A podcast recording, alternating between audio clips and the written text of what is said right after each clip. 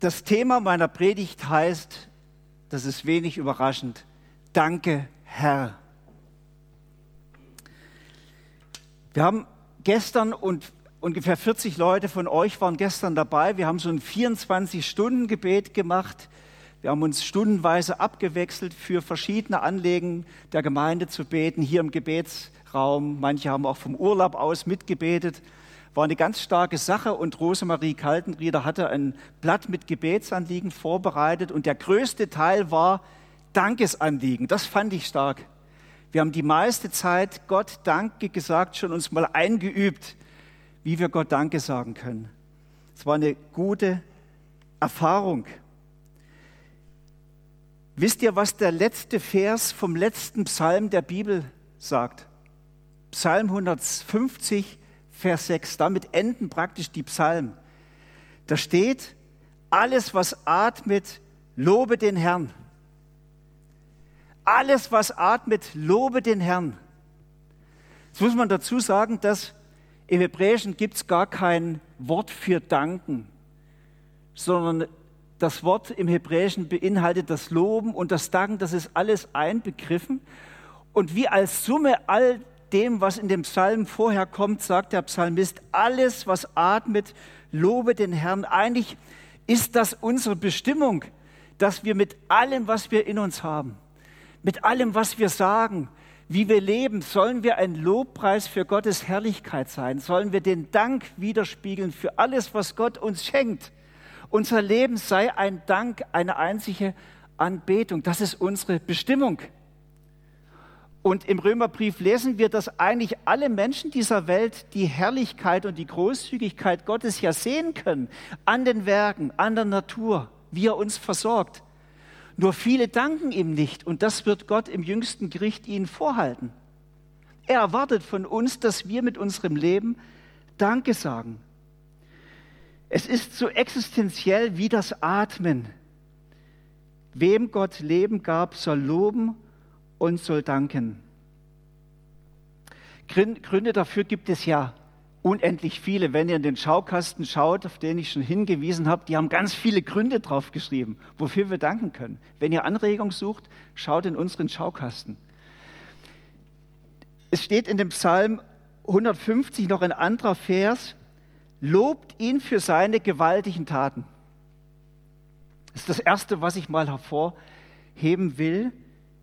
Denn es ist das Größte, was er für uns getan hat, eigentlich die Erlösungstat, dass er Jesus Christus zu uns schickt, um uns zu erlösen. Und ihr lieben Christen hier in Murten, ich möchte euch sagen, dass wir ja nie das Staunen verlieren darüber. Was für ein unwahrscheinliches Glück wir haben, dass Gott uns eben nicht einfach links liegen lässt uns nicht den Rücken zukehrt, obwohl wir es verdient hätten mit unserer Gottlosigkeit und wie schräg wir manchmal sind. Es ist vieles so ungerecht, so unbarmherzig unter uns, wie zur Zeit von Sodom und Gomorra, wie zur Zeit der Sintflut. Dass Gott das Recht hätte, einfach nochmal die Spülung zu ziehen und sagen, fertig, mir reicht's jetzt. Und er tut es nicht. Er erbarmt sich noch einmal. Er schickt Jesus Christus zu uns auf diese Erde. Er verlässt diese herrlich, diese unbeschreibliche Herrlichkeit im Himmel, um auf unsere dreckige, sündige Erde zu kommen. Einfach nur, um uns die Liebe des Vaters zu zeigen, um uns noch einmal einzuladen in die Gemeinschaft mit Gott, um stellvertretend für unsere Schlechtigkeit am Kreuz gerade zu stehen und zu büßen, damit uns vergeben wird, damit unser Leben wieder heil werden kann, dass wir wieder neu beginnen dürfen dass wir wieder in Freundschaft mit Gott leben können. Er räumt den Weg frei. Er bietet uns an, dass wir kommen können und uns von ihm in die Arme schließen lassen können. Deswegen ist er gekommen.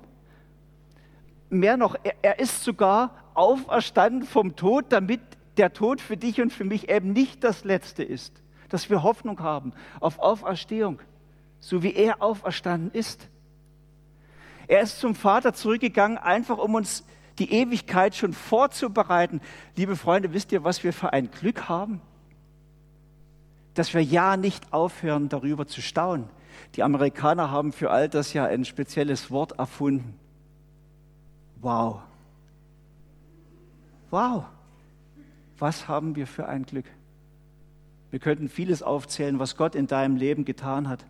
Aber das ist der absolute Hammer und wir, wir dürfen nicht aufhören, darüber zu staunen und zu danken, dass er das gemacht hat, uns zu erlösen.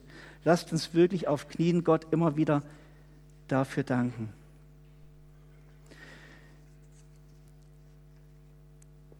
Ich habe jetzt noch drei Gründe rausgesucht und ich habe lange überlegt. Ich könnte jetzt, ich weiß, wenn es ums Danken geht, die, die, Bibel selber zählt ja schon tausend Sachen auf, wo ich euch alle bringen könnte und dann geht ihr und sagt, ah ja, das haben wir schon oft gehört. Ich habe heute mal drei Sachen rausgesucht, wo ich meine, die kommen in unseren Dankgebeten fast nicht vor.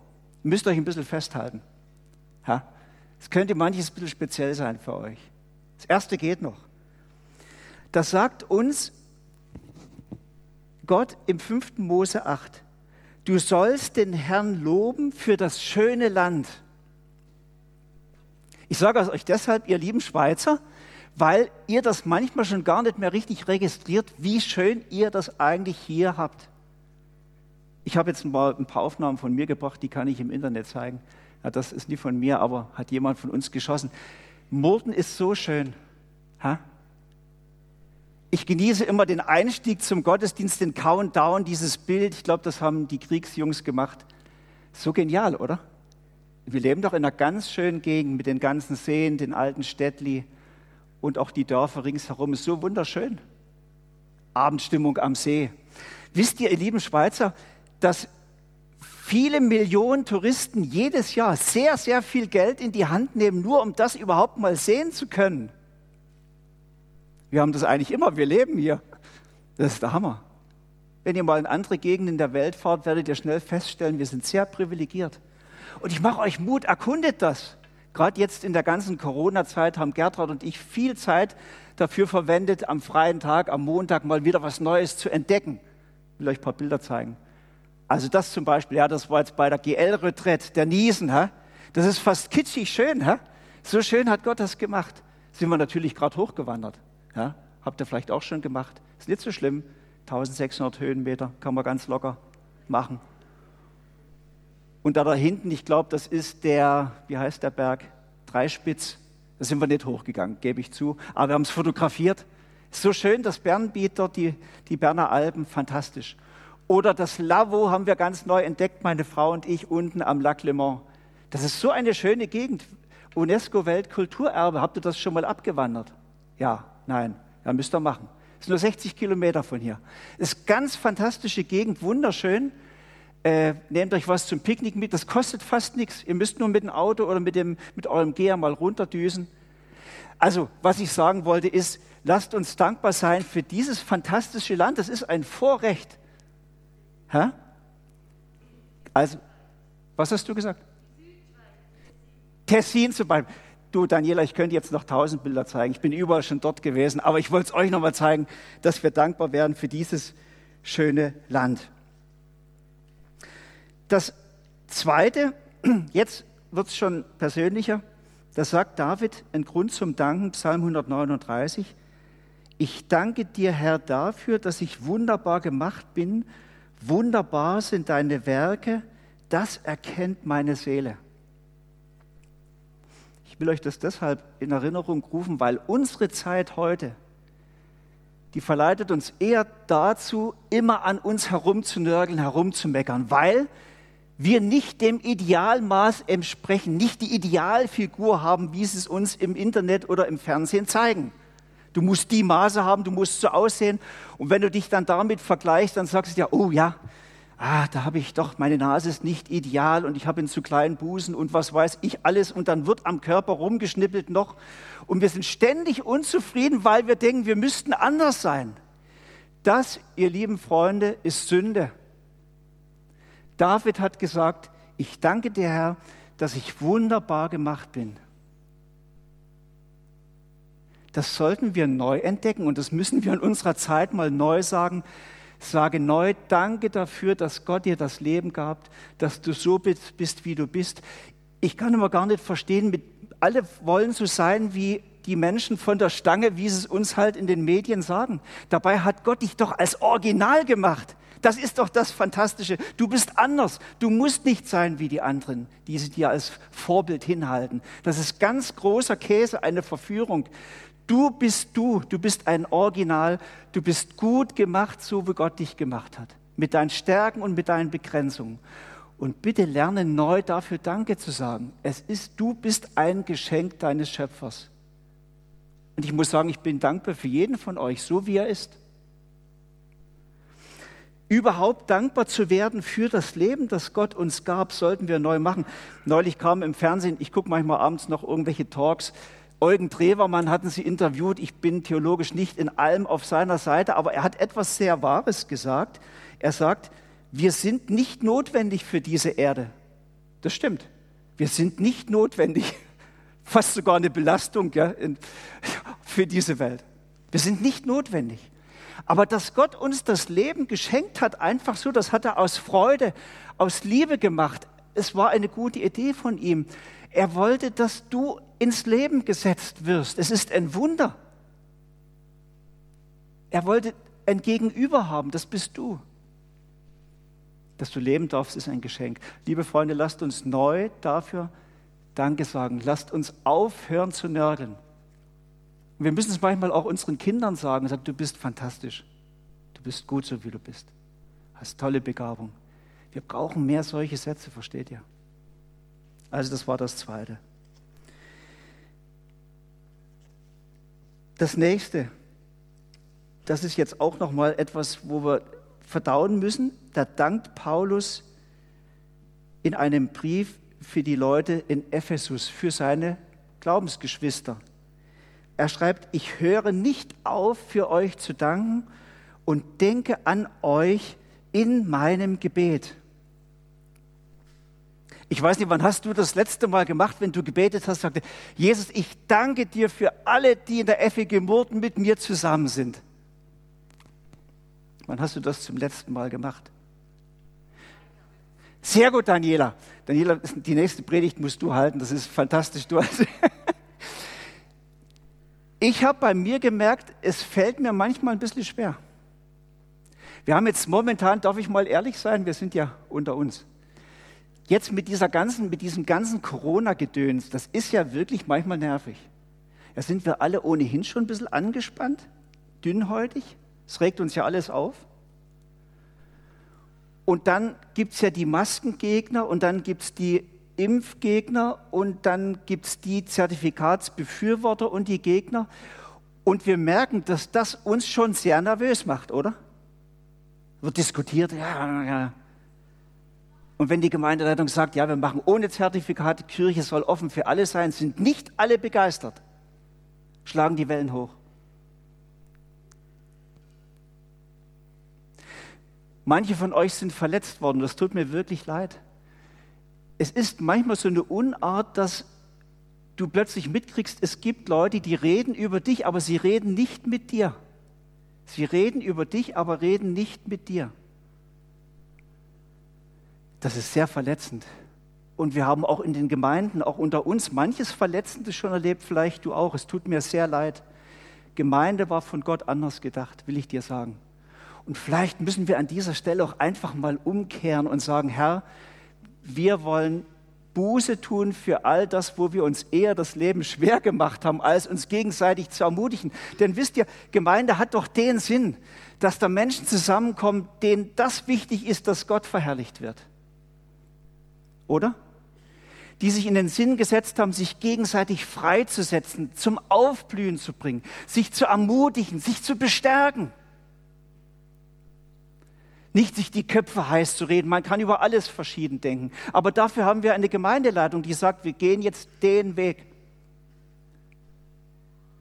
Bei der Corona-Frage haben wir momentan acht Millionen Experten in der Schweiz. Ich bitte euch, und jeder hat eine andere Meinung. Das, man kann unmöglich alles berücksichtigen. Deswegen gibt es eine Gemeindeleitung, die sagt, wir machen das jetzt so. Und du darfst den Weg mitgehen. Verstehst du? Und wir müssen aufhören, schlecht übereinander zu reden. Die Bibel sagt uns, redet die Wahrheit ein jeder mit seinem Nächsten, und zwar in Liebe. Es ist ja oft, dass uns der Mut fehlt, Dinge konkret anzusprechen. Deswegen fällt es uns leichter, da so Sachen zu streuen. Ich habe ein sehr schönes Erlebnis gehabt in einer Gemeinde, es war nicht hier, war ich einer, mit einer Gruppe zusammen und in der Gruppe begann eine über jemand anderes zu reden in der Gemeinde und man merkte gerade, sie kam gerade in Fahrt und wollte mal so abladen, was da alles so ihr nicht gefiel. Und einer an der Gruppe sagte, ähm, derjenige, über den du redest, der steht da drüben, den hole ich gerade mal her. Ist die hingegangen, hat den hergeholt, hat gesagt, du, sie, wollte, sie hat gerade was Schlechtes über dich gesagt, vielleicht kannst du es ihr gerade direkt sagen.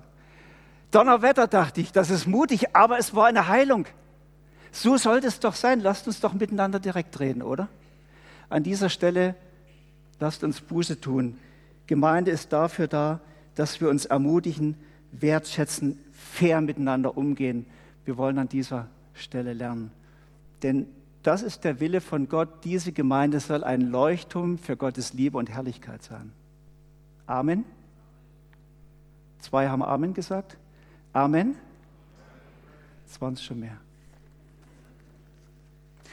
Ihr müsst verstehen, das Klima einer Gemeinde, das prägst du und das prägen ich. Du und ich. Gott schenkt Einheit, wir machen es oft schwierig.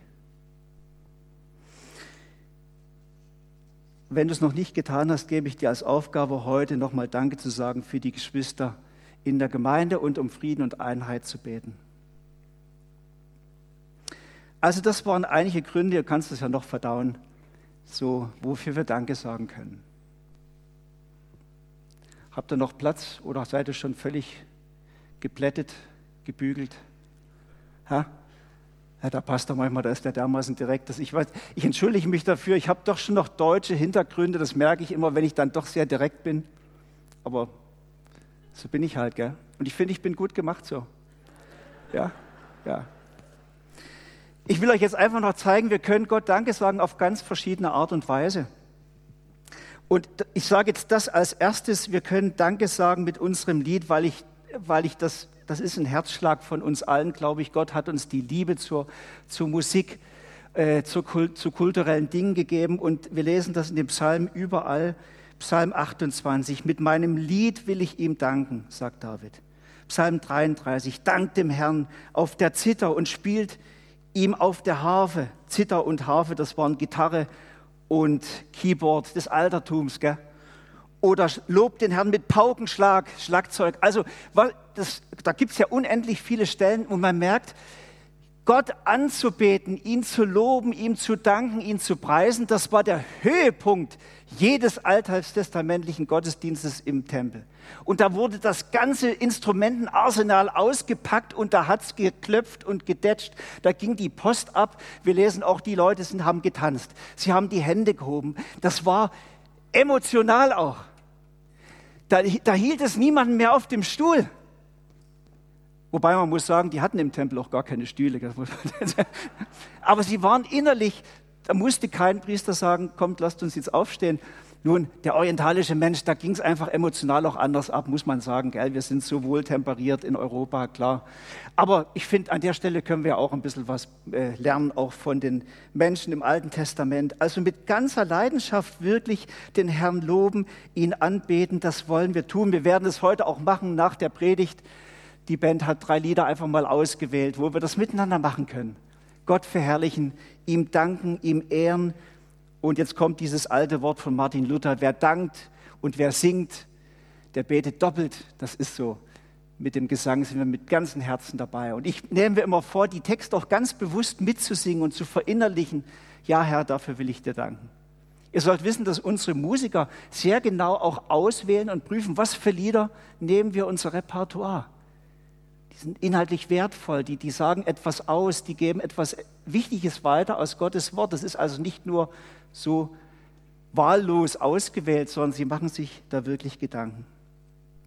Also mit unserem Lied können wir Gott danken. Die zweite Variante, Hebräer 13, Vers 16, vergesst nicht Gutes zu tun und mit anderen und anderen zu helfen, die in Not sind. An solchen Opfern hat Gott Freude. Kathrin, bist du noch, kannst du noch übersetzen? Geht das noch? Sie gibt noch, sie hat einen Daumen nach oben. Das musst du mal machen, alles übersetzen, ist der Hammer, gell? Also wirklich wahr.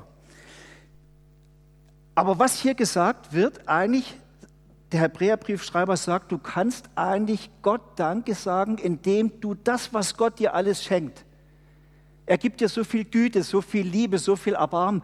Wenn du das weitergibst an andere Menschen, die deine Hilfe brauchen, die deine Liebe brauchen, die deine Aufmerksamkeit brauchen. Wenn du lebst nach dem Motto, wie Gott mir, so ich dir. Wir sagen ja oft, wie du mir, so ich dir, aber eigentlich sollte unser Motto sein, wie Gott mir, so ich dir. Wir sollen das weitergeben, was uns Gott schenkt. Damit ehren wir Gott, damit danken wir ihm. Und wenn du dir Zeit nimmst, die Kinder für deinen Nachbarn zu hüten, damit das Ehepaar mal Zeit hat, auszuspannen, mal was Schönes miteinander zu machen, dann ehrst du damit eigentlich Gott und du dankst ihm damit. Und wenn du bei Licht im Osten mithilfst, zum Beispiel bei der Päckli-Aktion oder bei der Kleidersammlung, dann ist das eine Form von Lobpreis, von, von Dankesagen Gott gegenüber. Ähm, wenn du dich in sonst einer Weise irgendwo engagierst und Menschen helfst und ihnen hilfst, ihrer Not zu begegnen, dann ist das eine Art von Lobpreis. Ob du im Tischlein Deck dich engagiert bist oder sonst irgendwo. Wir können mit dem, was wir für andere Menschen Gutes tun, Gott Danke sagen. Finde ich eine schöne Sache. Ganz praktisch.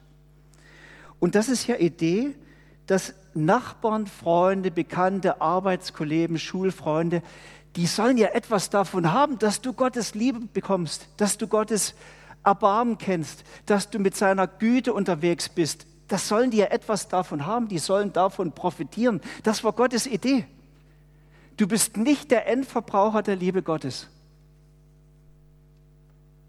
sondern du sollst wie ein römischer Brunnen überfließen mit dem, was Gott dir gibt, dass andere einen Segen davon haben. Das ist Gottes Idee mit deinem Leben. Und damit dankst du Gott, damit ehrst du ihn.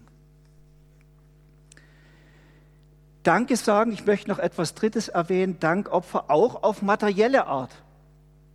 Jetzt sage ich etwas, da müsst ihr euch nochmal festhalten. Ich möchte jetzt mit Vorwarnung, ich möchte übers Geld sprechen. Ich weiß, ich werde nachher wieder einige Mails bekommen, dass Leute sagen, Thomas, du sollst nicht über Geld sprechen. Jetzt ist es so, ich bin nicht euch verpflichtet in dem, was ich lehre, sondern ich bin Gottes Wort verpflichtet. Und wenn ihr in eurer Bibel aufmerksam lest, werdet ihr feststellen, dass die Bibel enorm viel über Geld spricht.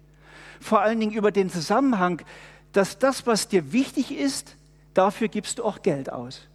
Und sie sagt, wenn dir Gottes Sache wichtig ist, dann investiere auch in diese Sache. Es tut mir leid, dass ich das sagen muss, aber pff, ich bin Gott verantwortlich. Ich werde vor ihm Rechenschaft abgeben müssen über meine Botschaft. Die Bibel sagt das. Sie spricht viel über Geld. Vielleicht müssten wir mal eine ganze Predigt über das machen, auch gegen allen Widerstand. Momentan denke ich, reicht es, wenn ich das sage. Aber ich will euch eine Stelle vorlesen ähm, in Malachi 3, Vers 10. Da sagt der Prophet, bringt den Zehnten in voller Höhe zu meinem Tempel, damit die Priester zu essen haben. Priester sind die Pastoren der Antike, gell? Und prüft mich hiermit, spricht der Herr, ob ich euch dann nicht des Himmels Fenster auftun werde und euch mit Segen überschütten werde. Also es war in alttestamentlicher Zeit wirklich so geregelt, dass jeder Bürger Israels gab den Zehnten von seiner Ernte, von seinen Erträgen, von seinen Einkünften, gab er an den Tempel. Das Maliachi das hier betont zeigt, es haben, alle nicht mehr, es haben nicht mehr alle so genau genommen, aber er ruft es ihnen hier in Erinnerung und sagt, das, ist, das gehört dem Herrn. Und was wurde damit gemacht? Da, damit haben die Vollzeiter gelebt, das waren die Tempeldiener, die Priester, die Leviten, die haben davon gelebt, dass, damit die den Gottesdienst machen konnten, die Opfer bringen konnten. Und generell ging es ja darum, dass Israel ein Licht ist für die Völker. Es hatte, Gott hat ja mit der Entstehung Israels und mit, ja, mit, dem, mit, dem, mit dem alttestamentlichen Glauben ja auch das Ziel, dass die Heiden die Herrlichkeit Gottes erkennen. So. Und dafür braucht es also offenbar auch Geld. Das ist noch interessant. Gebt also den Zehnten in voller Höhe. Und man könnte sich jetzt sagen, ja meine Güte, jetzt so, so viel, guck mal auf dein Konto und guck mal auf, auf deine Einkünfte, dein Salär, 10 Prozent, ist eine ganze Menge, gell? Das ist eine ganze Menge. Sollen wir denn so viel geben, gell? Boah, so viel Geld weggeben. Ja, es ist, menschlich ist es ja immer so gedacht, dass es uns leichter fällt zu behalten. Wir denken dann immer, was wir alles damit machen könnten und weggeben. Ja, und dann noch so viel und so. Ähm, das ist ja menschlich gedacht. In der Bibel gibt es eine andere Ökonomie, da hat der Paulus gesagt, auch im Zusammenhang mit Finanzen, sagt er, wer kärglich sät, wird kärglich ernten. Und wer reichlich sät, wird reichlich ernten, sagt er im Korintherbrief. Das Bezug aufs Reich Gottes. Sagt, wenn ihr wirklich wollt, dass Gottes Reich wächst, dann hat das auch was mit eurem Geldbeutel zu tun. Dann sät reichlich und, und erntet auch reichlich. Und deswegen möchte ich euch allen Mut machen, lasst uns nicht knausrig sein, wenn es um Gottes Sache geht. Oder? Also ich finde, wenn die Bibel das sagt, sollten wir da auch das zu Herzen nehmen. Und es ist ja noch interessant, dass gerade bei Maliachi damit ja auch noch eine Verheißung verbunden ist. Gott sagt, ihr könnt mich mit dem auch prüfen. Ich bin ein großzügiger Gott. Und wenn du mir es gleich machst und großzügig bist, dann kannst du ja mal abwarten, was geschieht. Du wirst nicht zu kurz kommen. Sondern er sagt hier wörtlich, ich werde das Himmelsfenster auftun und dich mit Segen überschützen. Das heißt nicht, dass du jetzt Millionär wirst, in jedem Fall. Aber den Segen Gottes wirst du empfangen, reichlich, sagt Gott, reichlich. Du musst keine Angst haben, dass du zu kurz kommst, wenn du in Gottes Reich investierst. Ich will es halt gar nicht so lang machen. Ich sage so viele schwierige Sachen für euch, das müsst ihr erst mal verdauen, oder? Ich möchte noch eins zum Schluss sagen. Und damit lande ich auch schon. Hä? Ist schon gleich vorbei. Äh, danken, du kannst eigentlich nur gewinnen. Du kannst nur gewinnen. Dafür gibt es ganz viele Beispiele in der Bibel, dass wir gewinnen, dass wir die Gewinner sind, wenn wir in eine dankbare Haltung reinkommen, Gott gegenüber, den Menschen gegenüber. Wir sind die, die profitieren. Ich möchte euch nur ein Beispiel als Abschluss noch geben. In Lukas 17 berichtet uns ja Lukas von diesen zehn Aussätzigen. Die sind richtig krank, aussätzig, ganz schlimm. Und sie wollen ein Wunder. Sie kommen zu Jesus und Jesus tut das Wunder, er heilt sie und sie gehen fröhlich nach Hause. Und eigentlich nur einer von denen besinnt sich und sagt, oh meine Güte, jetzt hat uns ja Jesus gesund gemacht. Man könnte ja eigentlich auch mal Danke sagen, das wäre das Mindeste. Gell? Er kehrt um, kommt zu Jesus, kniet vor ihm nieder und sagt, danke Herr. Und da sagt Jesus, ja meine Güte, ist ja schön, dass du Danke sagst, aber eigentlich wart ihr doch zehn, wo sind die anderen? Und dann sagt er zu diesem einen, dein Glaube hat dich gerettet. Das ist eigentlich noch eine krasse Aussage gerettet im Sinn von, das steht im Griechischen, soter, das ist die, die Heilung, das macht dich heil, wenn du ein Mensch bist, der Danke sagt. Es ist deine Rettung. Es reißt dich raus aus deiner Ich-Bezogenheit und ich dachte mir dann so, wo stehe ich eigentlich? Bin ich mehr bei den Neuen, die immer nur ein Wunder wollen und sich dann freuen, ich habe ein Wunder erlebt? Oder bin ich so wie dieser eine, der sagt, Jesus, das Wunder war fantastisch, aber ich will mein ganzes Leben zu deiner Ehre leben und dir danken dafür, denn du bist ein fantastischer Herr. Und eigentlich war das die Grundidee, in deiner Gegenwart zu leben, dir zu danken, sodass mein Leben heil wird durch diese Haltung. Ich lade euch alle ein zu dieser Haltung. Ich möchte euch am Schluss noch ein Zitat von Martin Schleske mitgeben. Er dieser bekannte Geigenbauer, ich weiß nicht, ob ihr das Buch von ihm gelesen habt, aber er hat gesagt, ich schütze meine Seele nicht mit Zufriedenheit, sondern mit Dankbarkeit. Lasst uns miteinander beten.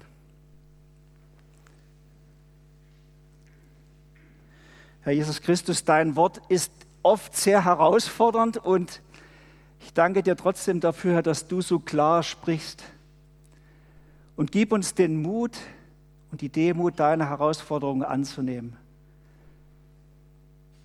Ich bitte dich um Frieden und um Einheit in unserer Kirche. Ich bitte dich, Herr, dass wir miteinander erkennen, du bist ein wunderbarer Herr und wir wollen gemeinsam mit Einmütigkeit dir nachfolgen, dich verherrlichen, dir Danke sagen mit unserem ganzen Leben.